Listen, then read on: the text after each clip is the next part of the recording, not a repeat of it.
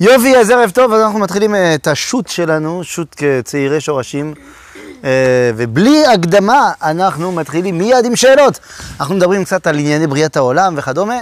יאללה, שוטינג. אז מה השאלה? בנושא של אה, בראשית, נו. שאלה שעולה היא בעצם למה? למה? למה מה? למה, למה האנושות, למה הקדוש ברוך הוא ברא את העולם? למה לא השם ברא את העולם? השאלה היא למה, מה זה נותן לו, מה זה נותן לנו. אוקיי. למה הקדוש ברוך הוא ברא את העולם? זו באמת שאלה גדולה. שאלה באמת עצומה. האם יש תשובה לבראשית, בשביל הראשית? מה- השאלה? מה זה הבראשית. הראשית? אמרת מה זה הראשית? אה, כן. בהתחלה זה... לא, זה אמרנו, בראשית זה בשביל ראשית. לא בהתחלה, אלא בשביל ראשית, ואתה רוצה לדעת מה זה אותו ראשית. כן. בסדר? אז אה, אוקיי, מה אתה רוצה להתחיל? טוב, אז נתחיל עם ה... למה השם ברא את העולם? זו באמת שאלה גדולה, עצומה. האמת, שיום אחד הייתי באיזה, באיזה שו"ת אה, של הרב שרקי, וצעיר אחד שאל אותו, צעיר ממש, בן איזה 17, ושאל אותו, למה הקדוש ברוך הוא ברא את העולם? אז הוא ענה, אם זה באמת היה השאלה שלך, אז הייתי עונה לך, מה שאומר הרמח"ל וזה, אבל מכיוון שזה לא באמת השאלה שלך, תשאל את השאלה שלך. אז uh, הצעיר הסתכל עליו, הסתכל ככה ימינה שמאלה, אמר, לא, אבל uh, באמת, uh, למה השם ברא את העולם? אז, uh, אז הוא אמר, לא, לא, באמת, מה השאלה שלך? אז הוא אמר, טוב, טוב, אז למה אסור לי לגעת בחברה שלי? אז זה- זו הייתה השאלה האמיתית. זו הייתה השאלה האמיתית. טוב. פשש, כבוד הרבנית. סורי, היה לי אימון, ואז אחר כך... הנה, נשאר, נשאר לך קצת אה, עוגה. כן. מה, לא? אז ל- באמת, מה... אם זה באמת השאלה, אז מה התשובה? אז באמת הרמח"ל הוא שואל את השאלה הזאת. הרמח"ל שואל בהקדמה של אה, מסיעת ישרים וגם בהקדמה של דרך השם, הוא שואל למה באמת הקדוש ברוך הוא ברא את העולם. והתשובה היא שככה הוא, הוא, הוא מגדיר את זה, הוא אומר שטבעת הטוב להיטיב. מה זאת אומרת? שהקדוש ברוך הוא טוב, זה טבעו. איך אני יודע? כי הטבע של הטוב זה לעשות טוב, להיטיב. ואין לך הטבה יותר גדולה מאשר הנתינה. ואין לך נתינה יותר גדולה מאשר נתינת החיים. לכן הוא ברא את העולם, כי הוא רוצה להיטיב עם זולתו. עכשיו, אם אנחנו רוצים להעמיק בזה, הנושא הזה של הנתינה, שהוא יסוד החיים, יש לו כמה שלבים. הרב אה, בנימין זאב אשלג, שהוא הבעל הסולם, הוא כתב את הפירוש על הזוהר, שנקרא בעל הסולם, אה, כאילו נקרא הסולם, אז אה, הרב אשלג הוא אומר שיש בהתפתחות האדם ארבעה שלבים. הוא קורא למאמר הזה סוד הנתינה. אבל הוא מסביר ככה, שהאדם עובר ארבע שלבים בהתפתחותו, שהם תינוק, ילד, נער ומבוגר. עכשיו הוא אומר, התינוק הוא רוצה לקבל על מנת לקבל. זה התינוק. הוא רוצה רק לקבל. כל הזמן לקבל, לקבל, לקבל, לקבל. למשל, הוא רעב. הוא וואה. לא משנה. זה התינוק. עכשיו, זה בסדר גמור, אנחנו לא מצפים מתינוק שום דבר אחר. הבעיה אם מבוגר מתנהג ככה, שהוא רוצה לקבל על מנת לקבל. רק תן לי, תן לי, תן לי. מבוגר שיהיה ככה, הוא יהיה רשע. אבל אחרי זה התינוק עובר לשלב ב', שנקרא ילד. הילד, אז הגילאים זה לא כל כך משנה, זה יכול להיות אה, מגיל שלוש עד גיל אה, 12-13, לא משנה כל כך. הילד, הוא רוצה לתת על מנת לקבל. זאת אומרת, ואנחנו חווים את זה על בשרנו בימים אלו בזום, אתה תעשה את המטלות, ורק אחר כך אתה תוכל לראות סרט. גם שאנחנו לא תמיד מצליחים, כן? אבל תיתן משהו, ואז תקבל משהו. זה ילד. ועוד פעם, זה בסדר כשאתה ילד. מי שמבוגר יעשה את זה, אה, איך נקרא לו? רוב בני אדם עושים ככה. כן, ואיך קוראים להם? אינטרסנטים. זאת אומרת, אה, אנשים שמה לעשות, אה, אני תורם למוסד הזה, אבל אני רק רוצה שהשם שלי יהיה מאוד מאוד מאוד מאוד מאוד מאוד בגדול. זה, זה, לא, לא, הכי הכי. ואז מגיע השלב השלישי, אבל ש- השאלה זה אם לא בעומק הלב זה כולנו, כאילו כולנו אז- רוצים לק- אז כן, שיהיה לנו משהו. אז לפי הרב אשלג זה לא צריך להיות ככה. אבל אתה תראה לאן הוא חותר. אז בקיצור, השלב השלישי זה הגיל ההתבגרות. בסדר? מרד הנעורים. מה זה? נער, לא? נער. נער זה גיל ההתבגרות. אה, אוקיי. מה זה נער? נער זה, למה הוא נקרא נער? כי הוא ער לעולמו. הוא פתאום, אה, זה גיל ההתבגרות. פצעים, עניינים, חדשקונים, זה גיל ההתבגרות.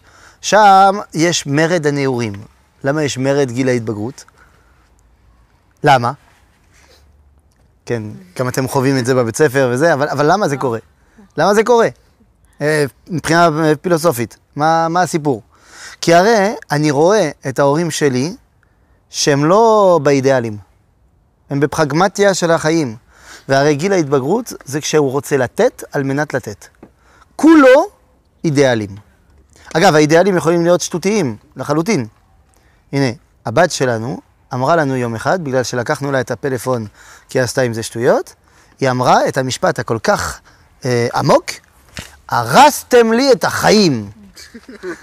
כי אם אין לי קשר עם החברות שלי, אז מה טעם החיים? זאת אומרת, יש אידיאלים. האידיאלים זה להיות בקשר עם החברות. זה אידיאל באמת גדול וחשוב. השאלה אם זה כל החיים, זה לא יודע. אבל מבחינתה, מבחינת הגיל ההתבגרות, זה כל החיים.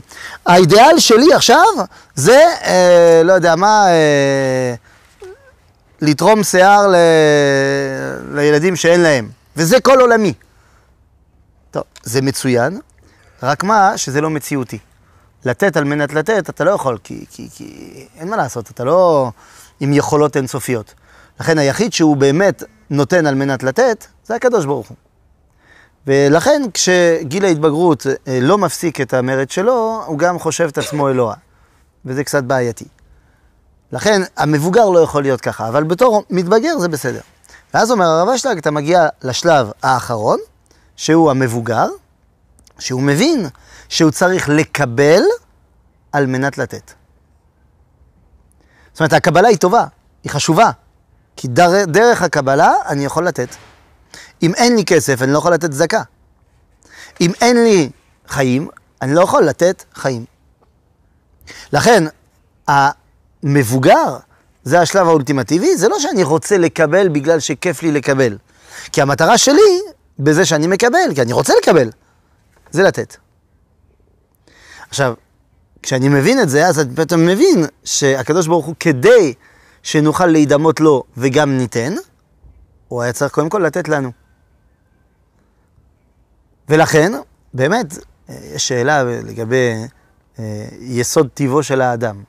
האם האדם, האדם, אתה ואני, האם אנחנו ביסודנו טובים או רעים? מה אתה אומר, האדם הוא ביסודו טוב או ביסודו רע? טוב. טוב, את אומרת. מה זה יסודו? נולדת טוב או רע? נקודה מאלוקיים ממש. חלק אלוה ממעל ממש, זה הנשמה, אבל זה בבר מצווה. בבר מצווה. מה, שמקבלים נשמה? לפני זה אין נשמה? לא, אבל היצר הטוב נכנס. אה, אתה אומר יצר הטוב נכנס בבר מצווה, אז לפני כן יש חלק לפעמים אבל- אבל אבל זה יצר הרע. כאילו לא פעילה. כי, למה לא פעילה? היא פעילה דרך היצר הרע. כי הרי, מה לעשות, מה ששאלתי, האם אנחנו ביסודנו טובים או רעים, לכאורה, ואני אומר לכאורה, זה מחלוקת בין התורה, ספר בראשית, לבין ז'אן ז'אק רוסו. כי ז'אן ז'אק רוסו, הוא אמר, שהוא היה פילוסוף אה, שוויצרי צרפתי, שאמר שהאדם הוא ביסודו טוב. מה שהוא קרא לזה הפרא הטוב. זה בדיוק, בדיוק בזמנים שגילו את אמריקה ו, וקנדה וגילו את האינדיאנים שם. וראו שהם, התרבות האירופאית עוד לא קלקלה אותם והם אנשים טובים. והם אנשים טובים. אז לכן האדם הוא ביסודו טוב, אבל התרבות עושה אותו רע. זה החברה. והתורה, מה אומרת?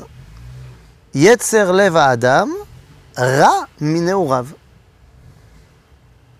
יצר האדם רע מנעוריו. אומר רש"י, מה זה נעוריו?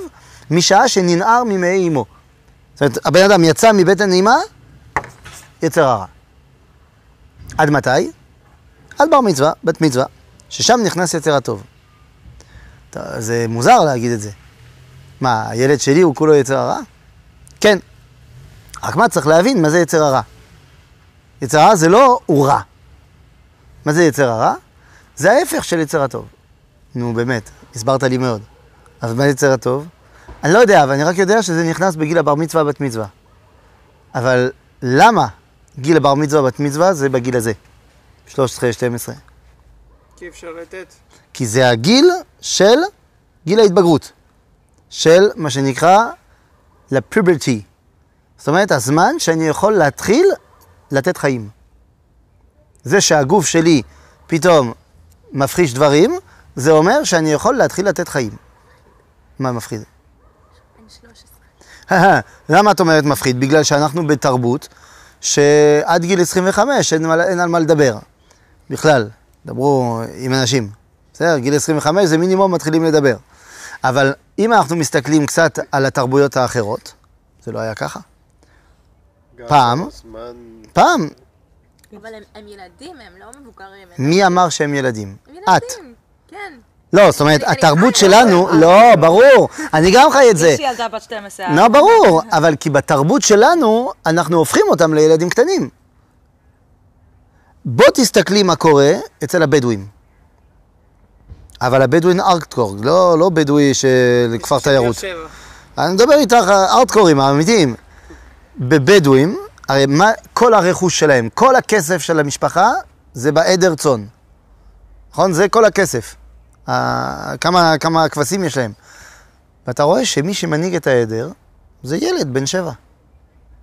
אבל זה עצוב כאן שהוא איבד את הילדות אני. לא יודע, לא- זה הגדרה של מה זה ילדות, מה זה לא ילדות. האם בגיל 12 אני עדיין ילד? זה אנחנו בתרבות המערבית, שאנחנו הכרח, הוכח, כאילו, חייבנו אותו להיות ילד. ואני חושב שאני לא, אני לא בא לומר שעכשיו צריך לחתן את האנשים בגיל 13-12, אנחנו שינינו קצת זמנים. אגב, גם המשנה לא חושבת ככה, כי הרי היא אומרת שבין 18 לחופה. אבל המשנה לא מתכחשת לזה שמגיל 13 הוא לכאורה היה יכול. אגב, לא צריך ללכת רחוק, אני מצטער, אבל ב, ב, ביהדות הספרדית, עד לפני 150 שנה, להתחתן בגיל 12-13 זה, זה, זה, זה המיינסטרים. אפילו במקסיקו היום מתחתנים ב-16. קיצור, אז, אז אתה, אתה מבין? זה לא כזה מופרך. עכשיו, צריך להבין, אנחנו מייצרים אנשים מוזרים, שיש להם קונפליקטים עצומים. הרי מצד אחד, מה אומר הרב בקהילה בגיל הבר מצווה בת מצווה? הרי עומד הילד, כולו חמודשיק, והרב אומר לו, אתה עכשיו... לא, זה לא משמין. זה בסדר. ראית את הפרצוף? אם היית רואה את הפרצוף. זה לא משמין. זה, זה בלי סוכר, נכון? בלי סוכר, בלי מרגרין, בלי שוקולד. אתה רואה? רותי יכולה. שוקולד 70 אחוז, 80 אחוז. ברור. אנחנו מייצרים אנשים שיש להם קונפליקטים עצומים בפנים, כי הרי מצד אחד הרב אומר, אתה עכשיו מבוגר, אתה עכשיו אחראי על המעשים שלך, אתה עכשיו חלק מעם ישראל. יפה מאוד, ואתה קיבלת אפילו, אפילו הרבה צ'קים. ואז למחרת אומרים לו, תשתוק, אתה ילד, אתה תעשה בדיוק מה שאני אומר. ובוא נראה אותך בגיל 18, אז נוכל להתחיל לדבר. אבל הרגע אמרת שאני גדול. זה, זה קונפליקטים עצומים, הרי הבן אדם הוא, הוא מרגיש שהוא גדול. וכל הסיפור מסביב למיניות, זה, זה ברור שזה עושה לו בלאגן, כי הוא, הוא מרגיש שונות, ואומרים לו, לא, אבל אתה עדיין לא גדול. יש קונפליקט. אז החברה שלנו המערבית, היא אמרה שעד גיל מינימום 20, אין מה לדבר על, על, על בגרות. אבל הגוף שלי, א', אומר אחרת, וג', צריך לבדוק אם זה באמת נכון. לכן כשאני אומר בגיל 12-13, למה זה הזמן שאני מתחיל לתת חיים, הרי זה, זה לא אני אה, המצאתי את זה. עובדתית, גופנית, זה מה שקורה. זה שלאישה יש מחזור ב, בגיל 12, זה בגלל שהיא יכולה לתת חיים. כנראה שהקדוש ברוך הוא החליט שזה גיל שהוא מתאים להולדה. אבל עוד פעם, אי אפשר להגיד את זה בחברה מערבית, כי אנחנו ממש לא בנויים לזה. זה תלות חברה. בסדר? אבל לכן- גם ב- ביהדות יש איזה מושג שעד גיל 20 אין דיון זה נכון, שאומרים לך שעד גיל 20 אתה לא חייב מבית דין של שמיים. של- זאת אומרת שגם... כי, אבל, אבל אתה כן חייב מגיל 13 בבית דין של מטה. כן, אבל זה- זאת אומרת ש... זאת אומרת שאם אתה חייב מיתה, הורגים אותך. אבל שמה אתה תהיה בשמיים בגן עדן, סבבה. למה? כי לקדוש ברוך הוא יש חשבונות של יותר ארוך טווח.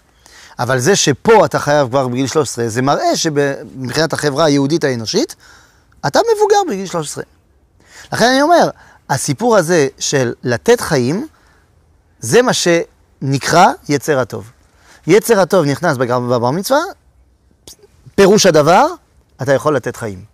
אז אם היצר הטוב זה האפשרות והרצון לתת חיים, אז מה זה היצר הרע? עכשיו אני יודע. זה הרצון לקבל חיים. זה שהילדים רוצים ליהנות ותן לי ותן לי ותן לי, זה נקרא יצר הרע, וזה בסדר גמור. חשוב שיהיה להם. חשוב שיהיה להם, כי אם אין להם, הם לא יוכלו לתת כלום. כדי שתוכל לתת, אתה צריך שיהיה לך. רק מה, שיש תפקיד להורים, שאנחנו לא תמיד מצליחים. שב-13 שנים הראשונות לא צריכים ללמד את הבן שלך תורה. זה טוב ללמד אותו תורה, אבל זה לא מה שאתה צריך ללמד אותו. צריך ללמד אותו דרך ארץ, שקדמה לתורה. זאת אומרת, שידע מה לעשות עם כל הכוחות שיהיה לו. בסדר? לכן, למה הקדוש ברוך הוא ברא את העולם? כי הוא רוצה שאנחנו ניתן. כדי שניתן, הוא היה צריך לתת. בסדר? בנוגע ליצר הרע שעכשיו אמרת, אז הגדרת טוב את יצר הטוב, ואז באת להגדיר את יצר הרע. אמרתי זה ההפך. מה ההפך? אמרת ההפך הוא לקבל. נכון. ההפך של לתת זה לקבל. כשאתה שואל אותי מה ההפך של... מה... לא מה ההפך, אבל באחד ההפכים של לתת, לקחת. אני לא, אני חושב על מניעה מלתת. כשאתה נותן, אז אתה לא נותן. אז למה שיצר הרע לא יהיה, לא, כאילו לא, לא לתת חיים. לא לעשות, לא לתת חיים. כן, אז זה בדיוק אותו דבר. זה לא לקבל. כן. אני לא נותן לך כסף, אבל אתה לא מביא לי כסף. אין בעיה, אני לא נותן לך כסף, אז אני מקבל את הכסף שלא נתתי לך, הוא עדיין שלי. אני מקבל את הכיף. בסדר, זה עדיין שלי. אם אתה הולך מאוד מאוד רחוק, אני לא, לא יודע אם, אה, אם אפשר, אבל אם אתה הולך מאוד רחוק, כשלתת חיים בפועל זה לעשות ילדים. אנשים שלא רוצים לעשות ילדים, ואז מה עושים? עושים לעצמם, הם רוצים את הכיף שלהם. הם לא רוצים לתת את החיים למישהו אחר, הם רוצים את הכיף לעצמם. אז לכן, כשאתה אומר, ההפך של לתת זה לא לתת, בסדר, אז לא לתת זה מבחינתי חוזר אליי. אז זה לקבל. ההנאה היא שלי. בסדר? בסדר, זה ענינו על ה... למה הקדוש ברוך הוא ברא את העולם? כי הוא רוצה שאנחנו נגיע למדרגה של לתת. אבל למה? מה זה תורם? מה זה תורם לנו? לא, שאנחנו נגיע. אה, לא, אין לי אפילו התחלה של מושג. לא, אני אגיד לך מה, כי את שואלת אותי... פעם ראשונה בחיי שאני שומעת בעלי שאומר, אין לי לא. מושג. לא, אבל זה, אבל זה, זה, גם פעם אחרונה. לא, לא, לא, אבל זה בסדר שלא יהיה לי מושג. למה? בגלל שאת שואלת אותי שאלה עליו. והרי אין לנו, לא רק לי, לאף אחד, מושג על עצמות השם. לכן תשימי לב שביהדות אין שום תיאולוגיה. אין תיאולוגיה יהודית. מה זאת אומרת? אין? יש חוכמה? יש אה, הרבה חוכמה? יש כאילו, תיאולוגיה זה רק, מבחינתי, זה רק השם ה- הלטיני כדי להגיד שיש שרשרת וחוכמה. אז לא. ו... לא, מה זה- מה תיאולוגיה פירוש המילה זה- תיאולוגיה? תיאולוגיה זה ה... זה, החו, זה המדע של האל. ואין זה? לא. אף אחד, בוא נתרגם את זה בו, לא במילה לטינית, במילה עברית. עצמות השם, לסנס, אוקיי? אין שום רב שדיבר על עצמות הבורא. שדיבר על איך הוא באמת, הוא עצמו. כי אנחנו לא יודעים. אי אפשר לדעת את עצמות השם, אי אפשר. הדבר היחיד שאנחנו יכולים לדעת זה איך הוא מתגלה. אבל ההתגלות זה לא הוא. בואו ניקח דוגמה מאוד uh, להבדיל. השמש, מה שאני יודע עליו, זה מה שהוא נותן לי. גלי החום, האור, אבל זה לא עצמותו. עצמותו של השמש זה בתוך הכדור האש שם. אני לא יכול לדעת מה יש שם. ואפילו אם אני שולח כל מיני אה, חלליות וכדומה, אני עדיין לא אגיע עד למרכזו של... אני עושה השערות. וזה בקטן. הקדוש ברוך הוא, אתה רוצה לדעת מי הוא בעצמותו? אי אפשר. לכן, אין לי מושג מה זה תורם לו. אני יודע מה זה תורם לי. הוא אמר לי להיות דומה לו. מה הוא נותן, אף אני נותן. אם את רוצה לדעת דברים על הקדוש ברוך הוא, תשאלי אותו. הוא היחיד שיכול לענות. לא רוצה ללכת לשם עדיין. לא, לא צריך ללכת לשם. לא צריך. לא צריך ללכת לשם. את יכולה להיות נביאה. מה? הקופיוס. מה מה לעשות? את אמרת שכדי לדבר איתו צריך למות. אני אומר, לא. הוא יכול לדבר איתך, ואז אה, אתם מקיימים דיאלוג, צריך להיות נביא. מה רע? מה, היו כאן אנשים שהיו נביאות. אבל לא בימים ה... אה, לא, זה נכון שכבר 2,300 שנה אין נבואה, אבל זה- היא תחזור הנבואה. אפשר אה, לשאול למה עכשיו אין נבואה? אה, כי הוא לא, לא מדבר, למה? הוא לא רוצה. למה? אוקיי, השכינה, ש- כאילו, האמת של השכינה. זה, מה זה אין לו? השכינה זה הוא. זה הוא רוצה להשכין את שכינתו. אין שכינה, זה אומר שהוא לא רוצה להשכין את שכינתו. למה הוא לא רוצה? כי הוא כנראה מבין שאנחנו לא יכולים... אה, אה. כן, כש- כשיש שכינה, בינתיים לא ידענו מה לעשות עם זה. למה? אני אגיד לך למה. אה, יש חוק שאני אומר לכל הקבוצות שלי, אתה יודע, קבוצות של תיירים, זצ"ל, קבוצות זיכרונם לברכה. שמע את כל הזיקוקים? כן. לערבים יש להם בגרות, כן, אז יש. הם עושים. משהו כזה. או יום הולדת של איזה מישהו. הנה, בשיעור שלי הקודם, עשינו יום הולדת, שתינו כאן קצת שמפניה, מישהי בת 92. וואו. ותאמינו לי, הלוואי על כולנו, מדאם גרוס. 92, חכמה, פיקחית לחלוטין. שבוע הישראלי הכי זקן אה, נפטר. וואלה? בתימן, מה, יש לך? נכון? וואלה? כאילו... טוב, תימנים, לא. תימנים הם לא, הם לא חולים. הוא לא. הם אמרו שזה בגלל גם הבידוד, שזה גרם לו גם להרגיש ממש אה? בודד ועצוב, ושזה השפיע על מצבו. הוא היה תימני? תימני לא, לא חולים. תימנים הם לא... הם עשויים מחומר אחר. לא, לא, באמת. אז רגע, יש לי שאלה, כי זה מה ששאלתי אותך גם בשבת. בגלל שאלוהים הוא, הוא גם הציע לכל העמים, לא רק ליהודים את התורה, ושרק היהודים רצו. אז זה אומר שכבר מלכתחילה, כשהוא ברא את, ה, את העולם, הוא, הוא לא חשב בהכרח ליהודים. הוא חשב בהכרח ליהודים, אבל לא רק. זאת אומרת, את אומרת, הוא, הוא לא חשב בהכרח ליהודים. אני אומר, כן, הוא חשב בהכרח ליהודים, וגם לאנשים אחרים. הרי כתוב בפרשת וזאת הברכה. בסדר? וזאת הברכה אשר ברך משה, איש האלוהים, את בני ישראל לפני מותו. ואז מה כתוב שם? כתוב פסוק מעניין. אה, השם מסיני בא, וזרח משעיר לעמו, הופיע מהר פרן, ועתה מרבבות קודש. זה הפסוק. חז"ל אומרים לנו במדרש, אה, אם אני טועה בירושלמי גם בילקוט שמעוני, אומרים כך, מה זה השם מסיני בא? זאת אומרת, הוא בא בהר סיני, בעברית. דיבר בעברית.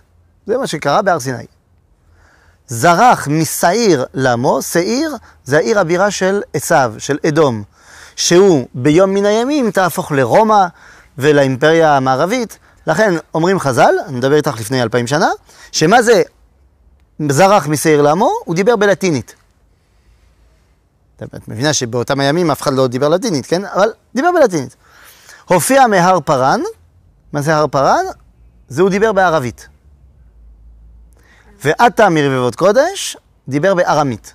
זאת אומרת שמלכתחילה דיבר במתן תורה, כשנתן את התורה דיבר בארבע שפות. שהן לא באמת שפות, אלא שהן תרבויות יסוד. שזה עם ישראל, התרבות הנוצרית, התרבות המוסלמית, ומה זה הארמית? זה הקוסמופוליטיות. צריך ללמוד קצת את ספר בראשית כדי לראות איך הארמים הם הרגישו לעצמם קוסמופוליטים. בסדר? אז זה אומר שהגישה הזאת שהתורה, דהיינו דבר השם, דהיינו ההתגלות, היא צריכה להיות מורגשת אצל כולם, זה נכון. ולכן, בוודאי שאצל כולם זה לא יכול להיות מתורגם אותו דבר. כי זה לא רק עניין של שפה. למשל, היום אשתי מבינה צרפתית, שוטף. יכולה גם לנהל שיחה. לא, בסדר, מבינה צרפתית. וגם את יכולה לנהל שיחה. לא, זה ברור. אבל, בין שהיא תנהל שיחה, בין שלא, אני חושב שלעולם היא לא באמת תבין את מולייר. זה סופר מאוד מאוד מאוד אה, בצרפת. כמו שאני, לעולם לא אבין את שייקספיר. לא. בוא לא נוריד את מולייר, בבקשה. גם אומרים ששייקספיר לא... זה לא הוא כתב. יש, אה, יש שמועות כאלו. אבל בוא נגיד, אני לעולם לא באמת אבין את הדיוקי דיוקים של שייקספיר. לא בגלל שאני לא מבין אנגלית, בגלל שזה לא, לא מספיק להבין, זה, זה, זה תרבות, זה אווירה, זה עניינים. לכן אין מה לעשות. בוודאי שאתה רוצה לה, להבין את דבר השם, כשאתה בעולם תרבותי אחר, אתה לא מבין כמו שאנחנו מבינים. ולכן זה לוקח צביון אחר, אוקיי? לכן מאוד מאוד ברור, את צודקת, כשהקדוש ברוך הוא ברא את העולם, הוא חשב, ש... הוא רצה שהתגלותו תהיה אל כל העולם, לא רק אל היהודים. אז למה בסוף זה עבר רק דרך הפריזמה שלנו? כי האנושות נפלה. האנושות נפלה. היא האנושות? l'humanité. l'humanité. זה לא אנשים? כן, האנשים, כל האנשים. humanity. אה, הבנתי. אוקיי? האנושות נפלה שלוש פעמים, מבחינה מוסרית. כך שהם לא היו ראויים בכלל לקבל את דבר השם. מתי הם נפלו? הפעם הראשונה בדור המבול, נפלו בשפיכות דמים. אחרי זה בדור הפלגה, מגדל בבל, נפלו בעבודה זרה. ובסדום ועמורה נפלו ברמה של גילוי עריות. יוצא שברגע שהאנושות נפלה, אז כבר אי אפשר להתייחד איתם. אז בינתיים הקדוש ברוך הוא בונה דגם ליצוא. דגם של עם קדוש, שיוכל להסביר לעמים האחרים איך להיות עם קדוש. ולכן, ברא את עם ישראל, דרך אברהם, יצחק ויעקב, מה תפקידנו? להסביר לגויים איך להיות עם קדוש. כדי שהם גם יוכלו להבין את דבר השם. ולכן, למה בינתיים הוא לא מדבר, גם איתנו? כי גם אנחנו לא בדיוק אה, מילאנו את התפקיד שלנו. למה? היה תקופה של נבואה. היה פחות או יותר 1,500 שנה של נבואה.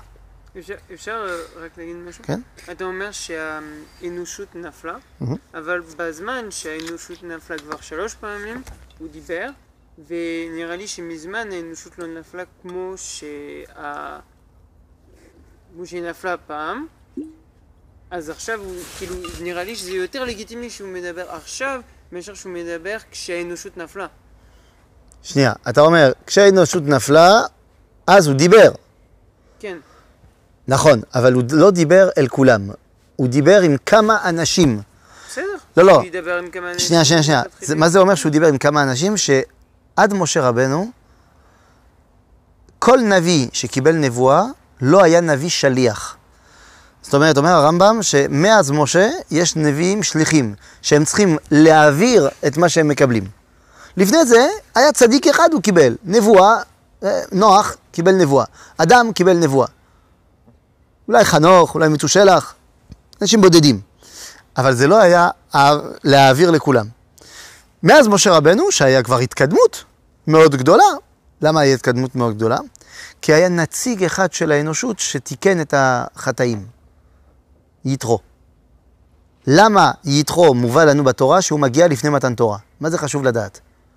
כי יתרו הוא הנציג של האומות. אם יש אחד כמו יתרו, זה אומר שהאנושות יכולה כבר להתקן. זה, אפשר להגיע לשם. לכן אפשר כבר להתחיל לדבר ולהעביר מסרים. עכשיו אתה אומר, עכשיו אנחנו גם מגיעים לדור שאפשר לקבל, אני מסכים, ולכן אנחנו מאוד מאוד קרובים לחזרת הנבואה. מאוד מאוד קרובים. הרב קוק בכלל טען על עצמו שהוא קיבל נבואה. הוא לא בדיוק פרסם. והרב, אה, מה הוא קיבל? הוא לא אומר, אבל הרב, אה, איך קוראים לו? הרב, אה, הרב יעקב משה חרל"פ, הוא מעיד על, על הרב קוק, שהוא הוא אומר שהוא קיבל גילוי בחלום, שלרב קוק יש נבואה. לא יודע. הוא כותב באורות הקודש, הנני רואה את אור אליהו מתנצץ ומתפרר ומדבר בתוך גרוני. והרב צבי יהודה קוק, כשעמד ב-1967, ביום העצמאות, יום העצמאות, יש פסטיבל הזמר העברי. כמו כל שנה, 19 שנה, ביום העצמאות, פסטיבל הזמר בבנייני האומה. בסדר? באותו רגע עולה לבמה שולי נתן עם הגיטרה שלו, שלה, ומתחילה לשיר שיר של נעמי שמר. והיא מתחילה להגיד, אוויר הרים צלול קיים וריח אורנים. זה הפעם הראשונה. בכורה. כולם בוכים. כל הצמרת של המדינה, וכולם בוכים. כולם זוכרים את ירושלים, תחשבו, זה כבר 19 שנה שירושלים חצויה. אנחנו בין מלחמת העצמאות למלחמת שתי העמים. אין, אי אפשר ללכת לכותל, אי אפשר כלום. הירדנים וזה. באותו רגע שהיא שרה בבנייני האומה, 500 מטר משם, בישיבת מרכז הרב, עומד הרב צבי יהודה קוק, ועושה את הדרשה שלו של יום העצמאות. והוא מדבר, מדבר, מדבר, ואז, פתאום, ואני שמעתי את הרב דוב ביגון, ראש ישיבת מכון מאיר, שהיה שם, הוא היה תלמיד, והוא מעיד, הוא אמר, פתאום הקול של הרב צבי יהודה השתנה. השתנתה לגמרי, זה לא אותו קול. אז פתאום הרב צבי יהודה דפק בשולחן ואמר, איפה ירושלים שלנו? איפה שכם שלנו? איפה יריחו שלנו? איפה הגולן שלנו? איפה עבר הירדן שלנו? מינה את כל המקומות שעוד שלושה שבועות אנחנו כובשים במלחמת ששת הימים. שבאותו זמן אף אחד לא יודע שיהיה מלחמה עוד שלושה שבועות. וכששאלו אותו, אחרי המלחמה, מה קרה? הוא ענה, נדברתי לבד. נדברתי, a parlé par moi. אז אני לא יודע, זה נבואה, זה לא נבואה, לא יודע, אבל בוודאי שהדור שלנו מוכנה יותר ויותר לנבואה, וזה עוד יבוא. עכשיו, ממש. ממש. כאילו, אנחנו הדור שמוכנה לנבואה. איך נהיינו מוכנים לנבואה? בגלל שהיה עבר לנו- עלינו עכשיו אלפיים שנות חוכמה. וזה היה מאוד חשוב שיהיה ניתוק של נבואה אלפיים שנה, שנתמלא חוכמה. למה? כי הנבואה זה וואו. זה חוויה אקסטטית, זה וואו, זה אה. אתה מבין? אתה מקבל נבואה, זה, זה מראה, זה, זה שמיעה, זה... אז אתה יכול מאוד מהר לאבד את העשתונות ולהשתגע. לכן היה טוב מאוד שאלפיים שנה הקדוש ברוך הוא לא נותן לנו נבואה, אלא אנחנו מתמלאים חוכמה, חוכמה, חוכמה. אנחנו אנשים עם ראש, כדי שכשתבוא ותחזור הנבואה, אנחנו נדע איך להתמודד. בסדר? אה, לא יודע, עניתי? עניתי? טוב. אני רק חוזרת למה שאמרת! קודם, כשדיברת על העובדה שבעצם אנחנו היהודים צריכים לעזור לעמים, ל... לא להיות יהודים, פשוט לעזור להם, לא להיות יהודים. להיות קדושים. אבל מה זה אומר? מה? להיות אנשים טובים, להיות... שהם צריכים, לג... נגיד שהם צריכים להקפיד על שבעת הכללים של נוח, אה, שבע מצוות בני נוח. שבע מצוות בני נוח זה תחילת הדרך. זאת אומרת, זה לא סוף העולם. זאת אומרת, זה, אם אתה לא מקיים שבע מצוות בני נוח, אין מה לדבר איתך. בסדר, שבע מצוות בני נוח זה כדי שתתחיל להיות בן אדם. קיימת, אגב, מה זה שבע מצוות בני נוח? זה פה בפרשה שלנו, כן? זה לא דברים שהם בשמיים. זה לא, לא לרצוח, לא לגנוב, לא לעבוד עבודה זרה, לברך את השם, אה, להקים בתי דינים, בסדר? אה, לא להתחתן עם אחיות או עם האימהות, אה, זה, ולא לאכול ג'לי. טוב, בתורה כתוב עבר מן החי, אבל כשאני מקבל ג'לי, זה משהו שחי, נכון? פעם אחת אשתי רצתה לעשות לי ג'לי, אבל ג'לי זה זז כל כך, אני לא חושב שאפשר. גם, אה, גם בני נוח, גם הבריטים אסור להם לאכול ג'לי. אבל קיצור, אסור לאכול מבהמה שחיה, אוקיי? אז זה לא כזה בשמיים לקיים שבע מצוות בני נוח. זה בסדר. אתה מקיים? יאללה, בוא נתחיל לדבר. ואז מה להגיד להם? יש פה שאלה, האם היהדות באה להציע לאדם הפרטי להיות בן אדם טוב? התשובה היא שלא. זאת אומרת, בוודאי שיש הרבה הנחיות לפחת ביהדות, זה נכון, אבל לא צריך יהדות בשביל זה. צריך דת בשביל זה. הדת פונה אל היחיד. האסלאם, הנצרות, גם מסבירים איך האדם הפרטי יהיה בן אדם טוב, לפי הבנתם. לחידוש של היהדות, זה מה שהקדוש ברוך הוא אמר לאברהם. ואעשך לגוי גדול, ואז מה? מתוך זה, ונברחו בך כל משפחות האדמה. אנחנו צריכים ללמד את הגויים לא רק איך להיות בן אדם טוב, אלא איך להיות אומה טובה. איך להיות גוי קדוש. ואתם תהיו לי ממלכת כהנים וגוי קדוש. הרי בתוך עם ישראל יש לנו כהנים. מה התפקיד שלהם? להיות טרי דוניון בינינו. נכון, ו- להיות טרי דוניון, להיות קישור בינינו לבין הקדוש ברוך הוא. אז אם אנחנו צריכים להיות גם גוי קדוש, אה, סליחה, ממלכת כהנים וגוי קדוש, אז אנחנו צריכים להיות הקישור בין האומות האחרות לקדוש ברוך הוא, ללמד את האומות איך להיות גויים קדושים. סליחה? אפשר? אמ, אתה אומר שאנחנו צריכים ללמד אותם איך להיות אומה וגוי קדוש, נכון. אבל אמ, איך להסביר את זה? נראה לי שכל הקטע של אה, עם ישראל זה להגיד שאנחנו אמ, אומה בעצמנו, ו... איך להגיד את זה? האומות האחרות הן לא אומה אחת, הן כמה נכון. אומות. בוודאי, אתה צודק. אז למה אתה, אנחנו מנסים להגיד להם שהם יכולים להיות אחד? לא. כאילו הסיני... לא, לא, לא, לא, לא, לא, לא, לא. אתה, אתה אמרת ש... כל אומה, ללמד- כל אולם, כל, אנחנו צריכים ללמד את האומות, כל אחד בנפרד. איך להיות אומה קדושה לפי מה שהיא. אני מסכים איתך שהסיני זה לא כמו האוסטרלי. זה לא. ולכן, הדרך של הסיני להיות עם קדוש, זה לא הדרך של המערבי להיות עם קדוש. אתה צודק לגמרי. אנחנו לא באים להגיד, הרי לפי היהדות יש 70 אומות. מלבד עם ישראל. 70 אומות העולם, וכל אחד יש לו דרך משלו להתחבר לקדוש ברוך הוא. אתה צריך ללמד אותו איך. איך תעשה את זה? כדי שתוכל ללמד אותו, אתה צריך להכיר. מי הוא? לכן הקדוש ברוך הוא שלח אותנו בגלות בכל האומות. כדי שנכיר אותם. כדי שנוכל לעמוד על טיבם. מה, תגיד לי, אתה לא יודע בדיוק מה זה צרפתי? אתה יודע בדיוק מה זה צרפתי. אתה יכול לדבר עם צרפתי. ולהסביר במושגים של צרפת איך להתחבר לקדוש ברוך הוא. מי שיעשה את זה עוד יותר טוב ממך, זה גר מצרפת. זהו, הוא, הוא מבין את זה עוד יותר טוב ממך. אז גם גרים וגם יהודים שהלכו לגלויות. אז זה טוב, אנחנו הלכנו לגלות בכל המקומות בעולם, ועדיין יש בתי חב"ד בכל מקום בעולם, הם בעצם בשליחות לא רק של הרבי כדי לקרב יהודים, זה, זה, זה ה... זה ה... זה השטחי, כן. בעצם הם שם כדי להעמיק בהבנה של מה זה הגויים.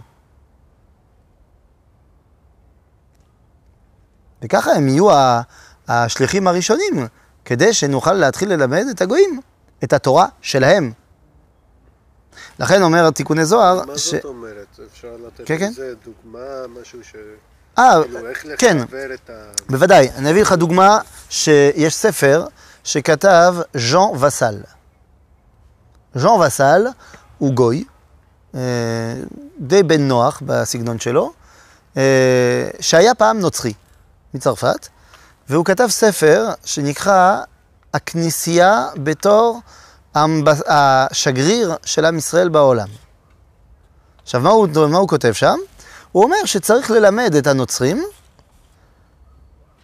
שהם צריכים לוותר על שלושה מרכיבים של הנצרות, ואז דרך הכנסייה הנקייה משלושת הבעיות האלו, אז- מרכיבים זה... ה- שזה אמונה בשילוש, זה, זה מרכיב אחד, האמונה שעם ישראל הרג את האל, ושהנצרות החליפה את עם ישראל. אה, כאילו, לא את האל, אבל את ישו.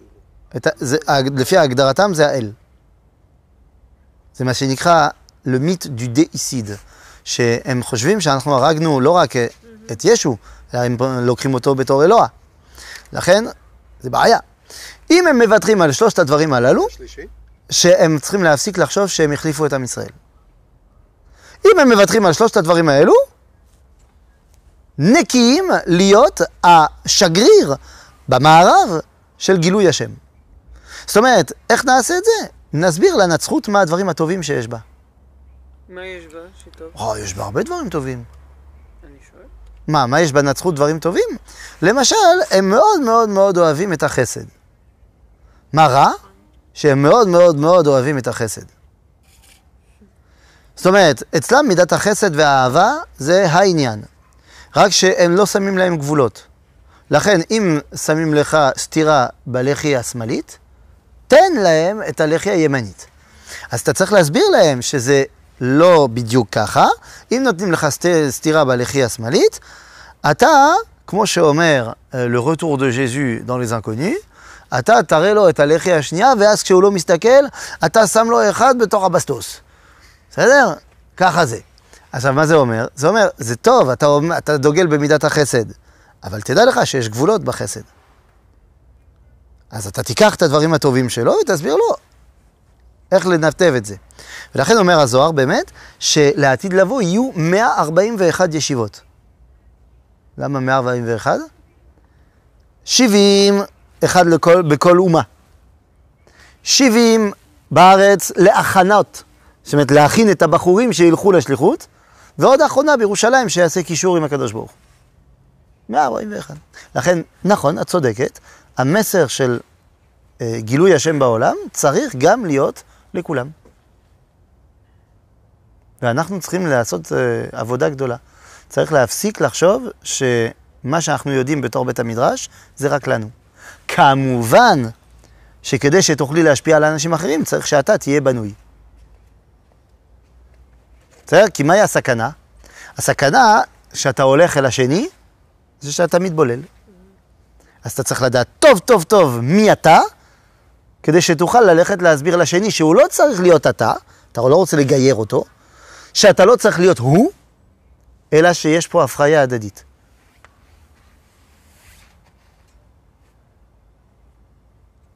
בסדר, עניתי? כן, זה אומר שהוא יכול להמשיך פשוט לחשוב לפי הדת שלו.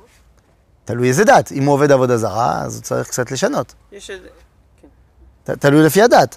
זאת אומרת, מוסלמי, אין שום בעיה שימשיך להיות מוסלמי. כי האסלאם זה לא עבודה זרה, זה כשר לפי היהדות. הוא צריך להפסיק להיות ברברי. אבל הוא יכול להיות מוסלמי קדוש. אין שום בעיה. יש כאלו גם, אגב. הנצרות, לפי הרמב"ם, זה עבודה זרה, אז הוא צריך להוריד את המרכיבים של העבודה זרה. מה יש... ש- בבקשה. לא, לא, בבקשה, תתחיל. אז זאת אומרת השלישול, שילוש. פחות או יותר השילוש, כן. והאמונה שהוא, הוא. שילוש שילוש. כן, כתוב בבזיליקה של בזיליקת הלידה, אה, שם בנצרת.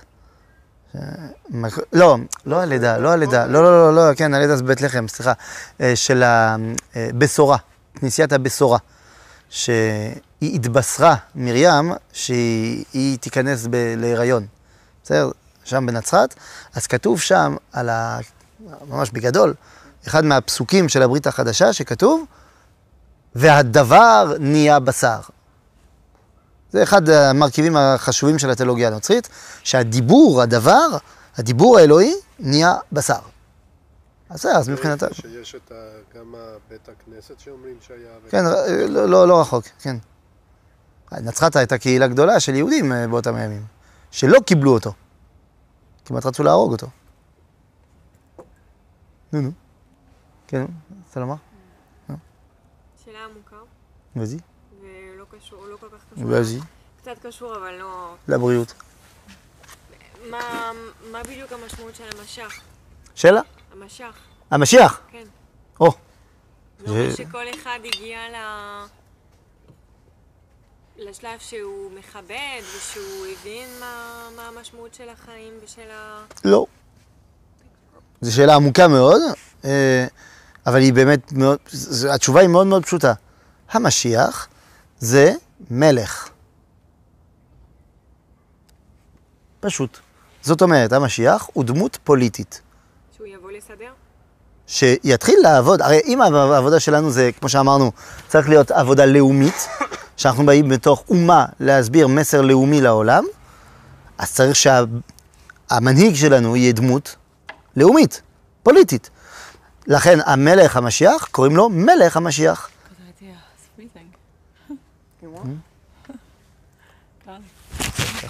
למה צריך מלך ולא...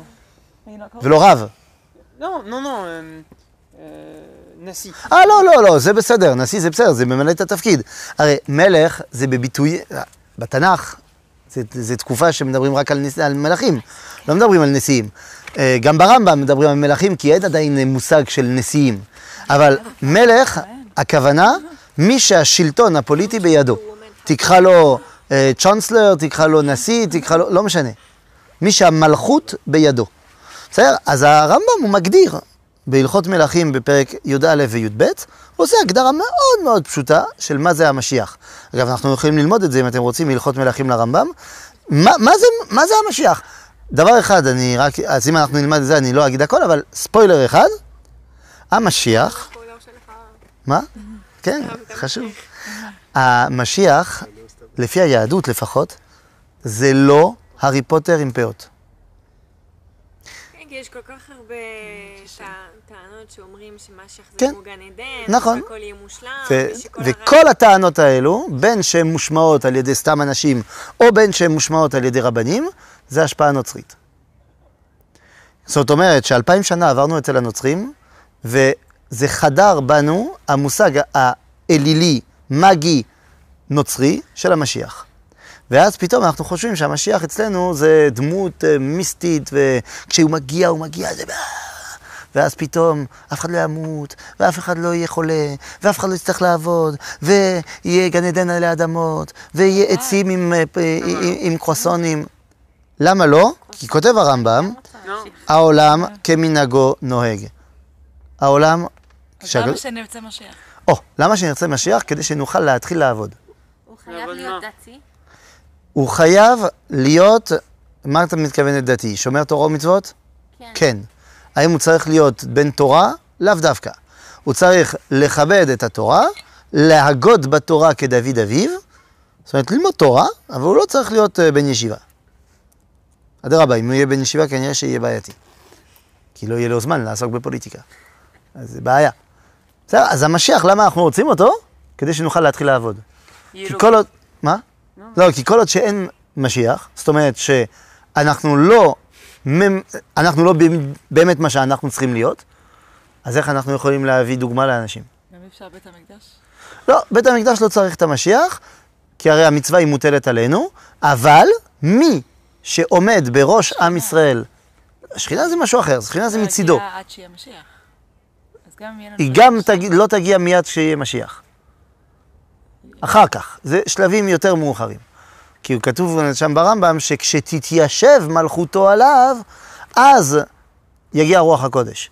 אז צריך קודם כל שיבוא משיח, ואחרי זה שלב יותר מאוחר, חזרת השכינה במלואה והכל. כשאתה אומר, סליחה, סליחה, סליחה. כשאתה, אנחנו מאוד מנומסים פה, כשאתה אומר מלך, זה בקטע של כמו מנהיג? כן, כן, אמרתי, זה יכול להיות נשיא, זה יכול להיות אה, צ'אנסלר, זה יכול, לא משנה. זה לא אומר שהוא נגיד. בהכרח אה, הבין מה שאלוהים רוצה. שוב, המלך, תפקידו פוליטיקה. של... בשלב יותר מאוחר, כשהוא עשה את מה שהוא צריך לעשות ברמה מאוד פורמלית, אז הוא גם מתמלא בנשמה גדולה, גדולה. ואז הוא מקבל רוח הקודש. זה שלב, ג'- זה שלב ב'. למה אומרים ש... שהוא יגלה עלינו אם המשמעות שלו זה רק לנהל את המדינה? מה זאת אומרת? הוא לא יתגלה עלינו. לא, היא סוברה. אה, הוא לא יגאל אותנו. אומרים שמשיח זה... המשיח הוא לא יגואל אותנו. הקדוש ברוך הוא גואל אותנו. ואני אגיד לך סוד, הוא כבר גאל אותנו. זהו, הוא כבר גאל אותנו. הוא גאל אותנו בה' באייר תש"ח, ב-14 למאי 48, שלח גאולה לעם ישראל. ומי שעמד בראשנו אז היה דוד בן גוריון. הוא לא היה מלך המשיח, אבל הוא זכה להיות מנהיג, מנהיג עם ישראל בזמן הגאולה. כל הכבוד לו. אני לא יודע איזה זכויות יש לו, אבל יש לו המון המון המון זכויות. עכשיו, אנחנו גם צריכים להמשיך את תהליך הגאולה. גאולה התחילה, אבל היא עוד לא הסתיימה. אנחנו צריכים באמת לעמוד עלינו מלך מבית דוד, ולבנות בית המקדש, ולסיים להעלות את כל יהודי העולם. מי זה מלך בן אה, יוסף, נכון? משיח בן יוסף. כן, מי זה? משיח בן יוסף, מי זה? הרצל.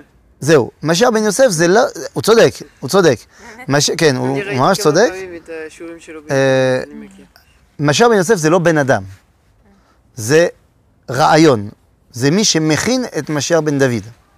עליו צריך להתכוון כשאת אומרת בתפילה, בתפילת שמונה עשרה, כשאנחנו אומרים על ירושלים, אומרים אה, אה, ולירושלים עירך ברחמים תשוב ותשכום בתוכה כאשר דיברת ובנה אותה בקרוב בניין לעולם. אה, ואז אתה אומר, ואז, וכיסא דוד עבדך מהרה לתוכה תכין. ואז אומרים חז"ל, מה זה תכין? זה משיח בן יוסף.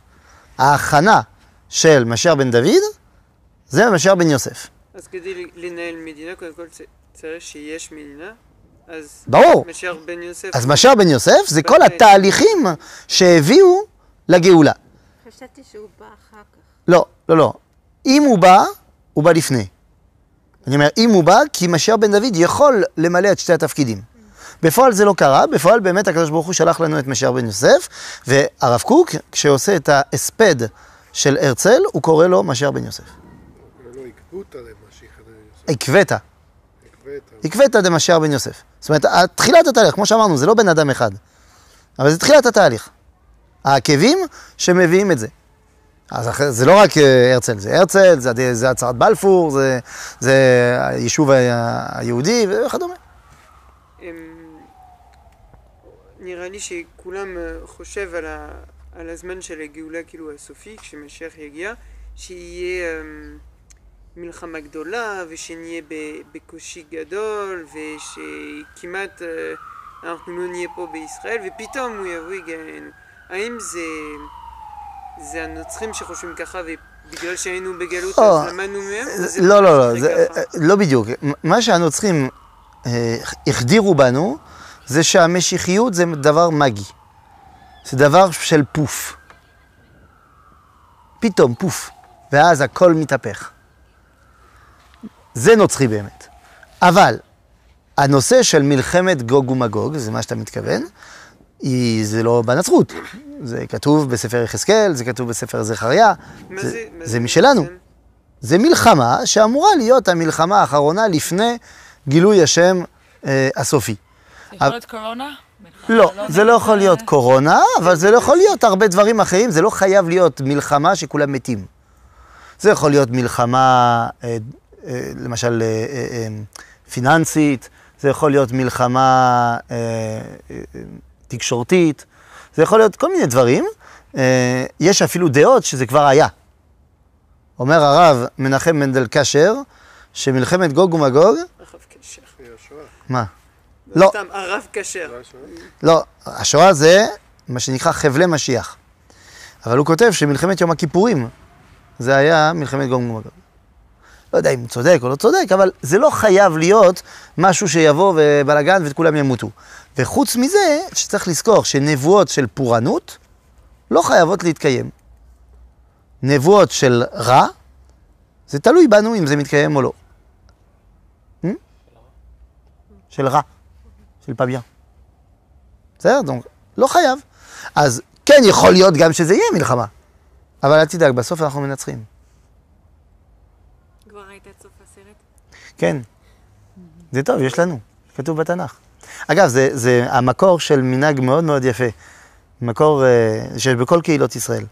בפורים, אתה הולך לקרוא את המגילה. אבל תשימי לב, מה עושה בעל הקורא לפני שהוא קורא את המגילה? הוא פותח את כל המגילה. אז אתה לא עושה בדרך כלל, הוא פותח את כל המגילה ואז מקפל ומתחיל לקרוא. למה? כי זה יהיה מאוד קשה מה שאתה הולך לקרוא. באמת, הסיפור, אז בואו ש... שנייה נציץ בסוף, ליהודים הייתה אורה ושמחה, בסדר, אז אפשר להתחיל. זה זה הסיבה? כן, זה הסיבה, אני, אני רוצה לדעת שהסוף יהיה טוב. סוף טוב, אז בסדר, אז אפשר לשרוד את העמזה. אז נכון, אני ראיתי את הסוף. אבל אג- אגב, את יכולה גם לראות. כן, זה כתוב בספר סבבה, נקרא התנ"ך. תשלח לי את הלינק. יש אה, פרויקט כזה, פרויקט שנקרא 929. אה, יש 929 פרקים בתנ"ך. אז יש פרויקט כמו הדף היומי, אז הפרק היומי. ומה מה יקרה אחר כך? אנחנו נמות, ואחר כך, כאילו, כבר היינו בעולם כמה פעמים, נכון?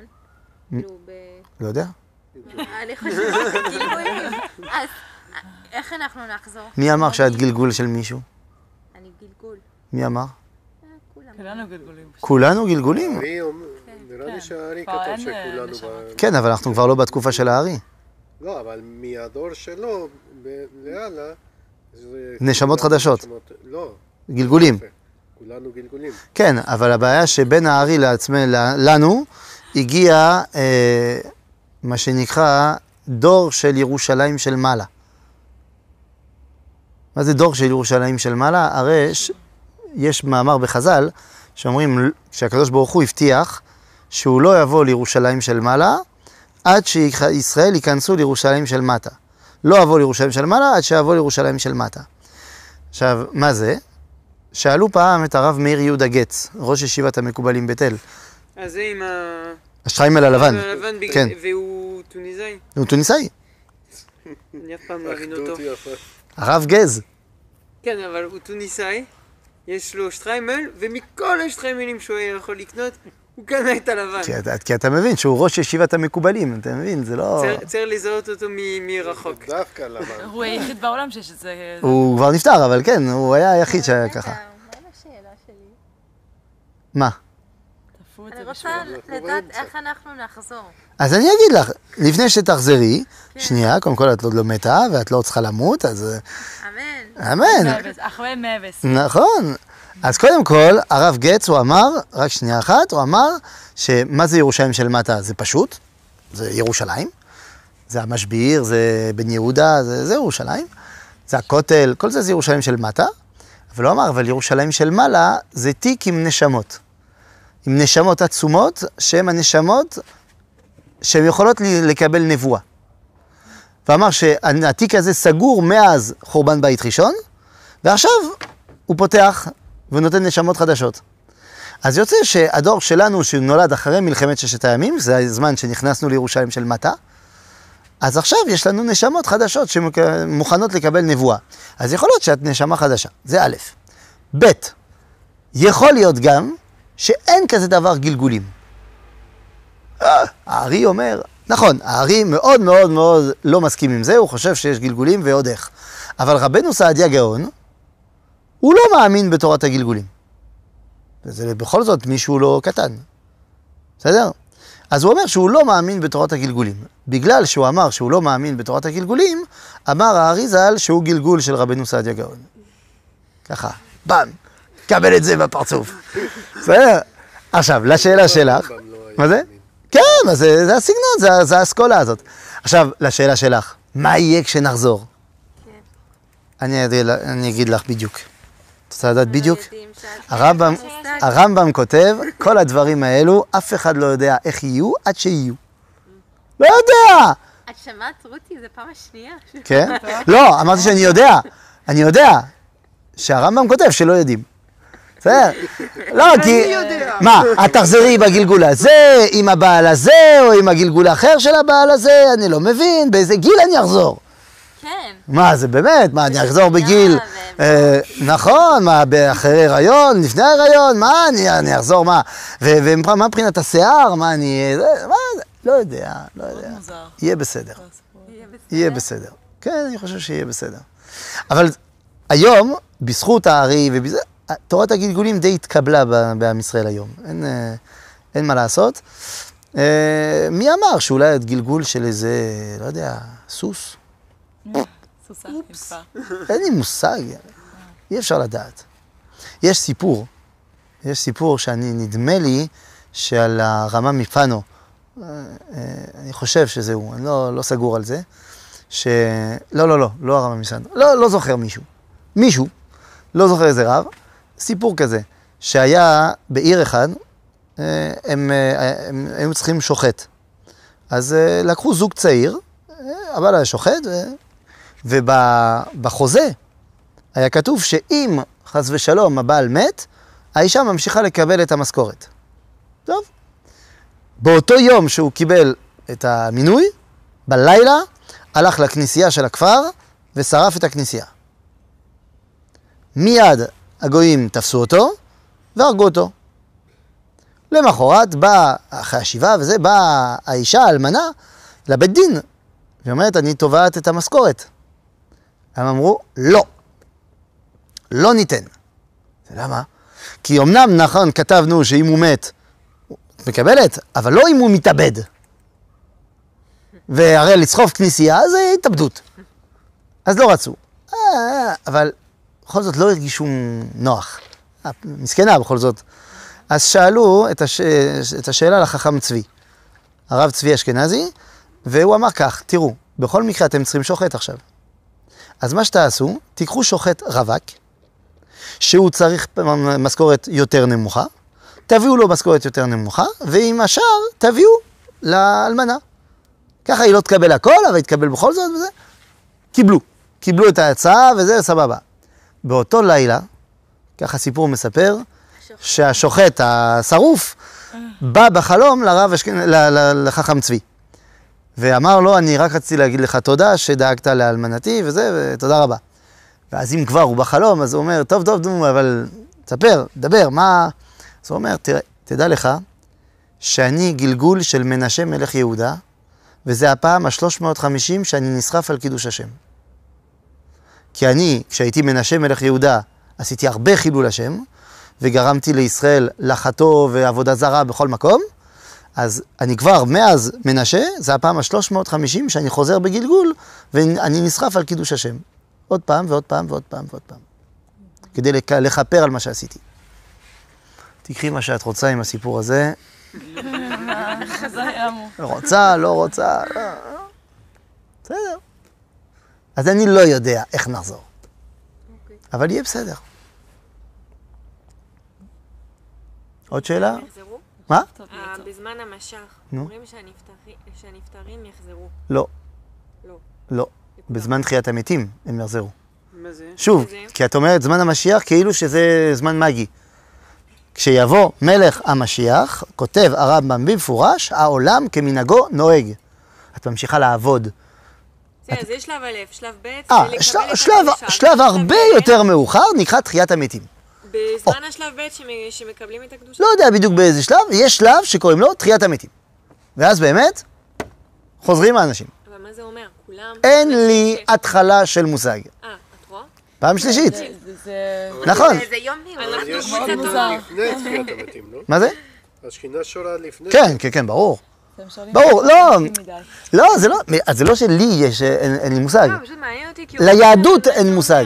שכל האנשים לפני אר- חמשת אלפים הם יחזרו? שרק אנשים שהם כן הגיעו לגן עדן? אה, כל מי שזוכה לחזור בתחיית המתים, זוכה לחזור בתחיית המתים. זה מה שנקרא, כל ישראל יש להם חלק לעולם הבא. אז לכולם יש חלק. כולם יחזרו באיזשהו שלב. שואל הארי ז"ל, איך זה יכול להיות שלכל ישראל יש להם חלק לעולם הבא? ומי שאין לו? כי הגמרא אומרת, ואלו שאין להם חלק לעולם הבא. אז אומר הארי, בסופו של דבר כל ישראל יש להם חלק לעולם הבא. אם צריך לעבור דרך גלגולים כדי לנקות, אז זה יעבור, אבל בסופו של דבר הוא מגיע. אז תחיית המתים, יש. עכשיו, איך זה מתבטא תחיית המתים? בעצם, אני קצת יודע, אבל לא יודע להסביר את זה במילים. שהרי יש ב- ב- בספר בראשית, בבריאה, אמרנו שיש שבעה ימים, ויש כמה נקודות, מפתחות של קריאה, כדי שנוכל להבין על מה מדובר. כל הנבראים, הקדוש ברוך הוא או כותב עליהם יהי, או לפעמים ויהי. אוקיי? למשל האור, כתוב יהי אור, ואחרי זה כתוב ויהי אור. כמו שראינו בשבת? דיבר ש- שהיה עוד עולם? לא, אז זה לא על זה, אני, זה נכון, אבל לא על זה אני מדבר. אומר, יהי אור ויהי אור. אומר מניטו, הרב אשכנזי, הוא אומר, מה זה ויהי? זאת אומרת, יהי זה הוויה, זה להיות. אז אם יש יהי וויהי, יש הוויה בעולם הזה והוויה בעולם הבא. מה זה עכשיו- הבעיה? לאקזיסטנס. עכשיו, יש ברואים, יש נבראים שכתוב עליהם יהי, יש כתוב עליהם ויהי, יש שכתוב שניהם, ויש שלא כתוב כלום. מה זה אומר? כשכתוב יהי, זה אומר שאותו נברא קיים כל ימי העולם הזה. כשכתוב ויהי, זה אומר שהוא קיים כל ימי העולם הבא. כשכתוב שניהם, זה אומר שהוא קיים כל ימי העולם הזה וכל ימי העולם הבא, וכשלא כתוב כלום, זה אומר שהוא לא קיים כל ימי העולם הזה וגם לא קיים בעולם הבא. האור, כתוב גם יהי וגם ויהי. יפה, סחטיין. יש אור כל ימי העולם הזה, ויש אור בעולם הבא. אבל מעניין שיש הרבה דברים שלא כתובים ויהי, אלא כתוב יהי. למשל, יהי רקיע. יש רקיע שמבדיל בין שמיים למים, זה כל ימי העולם הזה, אבל זה לא כתוב ויהי. אז אין רקיע בעולם הבא. למשל, על החיות לא כתוב לא יהי ולא ויהי. לא כתוב לא זה ולא זה. זאת אומרת שחיות לא יהיו בעולם הבא, וגם לא היו קיימות כל ימי העולם הזה. על האדם לא כתוב יהי, כי באמת האדם לא היה קיים כל ימי העולם הזה, ראינו בשבת. דינוזאורים לא היו בני אדם. אבל כתוב ויהי האדם לנפש חיה. בעצם שני הברואים היחידים שכתוב ויהי, זה האור והאדם. אז אם את שואלת מה זה תחיית המתים ועולם הבא, זה מציאות שבתוכה יש אדם ואור. איך זה יהיה בפועל? נראה. וזה מתחבר, מתחבר לשאלה האם נחזור בתחיית המתים בגופים או רק בנשמות. בסדר, נראה. זה, זה, זאת השאלה של קליאופטרה. לא, באמת. לא, באמת, אני לא זורק. כן, בגמרא, מסכת סנהדרין. ככה היא שאלה, היא אומרת, אני יודעת שיש תחיית המתים.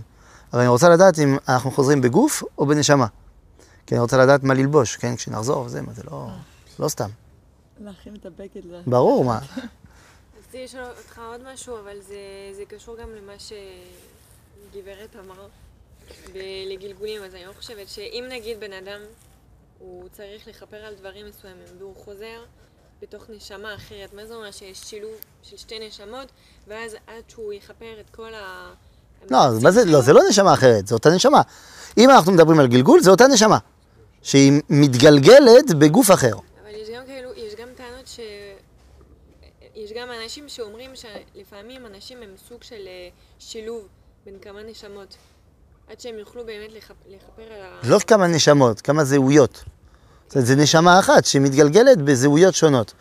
כדי, בדיוק כדי לכפר, בגלל שכשאני פגעתי, לא השתמשתי בכל הזוויות של הנשמה, אז אני צריך להתגלגל במישהו אחר שיש לו זווית אחרת שאני לא הצלחתי לתקן. זה מה שמנסים להסביר כשמישהו לא עלינו, צעיר, נפטר, ילד, אתה אומר, מה, ודאי שזה לא על חטאים ועל שום דבר. אז כנראה שאומרים שהוא היה צריך להשלים עוד כמה דברים, לתקן כמה דברים. אבל זה קשה, כאילו מי אנחנו בסוף? ברור. אנחנו חלק מהנשמה הז- הזו וחלק משם וחלק משם, מה, מה הזהות שלנו? למה חלק? כי אנחנו חוזרים רק עם החלק של הנשמה שלא... לא, לא, הנשמה היא חוזרת במלואה. רק שאצלך מתגלה הזהות שלך, זאת אומרת שאת מוציאה את הנשמה לפועל דרך מי שאת, בעוד שמי שהיה הגלגול שלך הקודם, אמרנו, אמרנו שלא יודעים בדיוק מי זה, אז הוא הוציא לפועל את הנשמה שלו, שהיא שלך גם, אבל בזווית אחרת. אבל מי, אני, גם אני עכשיו וגם הבן אדם הקודם. אני כל האנשים האלה. נו, מי אני? בגלל זה אנחנו אנשים מאוד זה- מורכבים. ברור, זה נכון. זה, נכון. לדעת להגיד נכון, אני, זה מאוד עמוק. מעניין. להתחבר לנשמה שלי זה עמוק מאוד. זה לא פשוט בכלל. כן, כי אנחנו כמה אנשים בסוף. לא כמה אנשים, אנחנו כמה אה, אה, אה, גילויים שונים של אותו אחד. אוקיי. נכון. עוד משהו, רבותיי? או של הפעם הראשונה כל נגיד? לבלוע את זה, ואז אה, טוב. טוב. אז אה, נסתפק בזה בפעם הזאת, ונחליט אה, מה אנחנו רוצים, האם רוצים להמשיך את הפורמט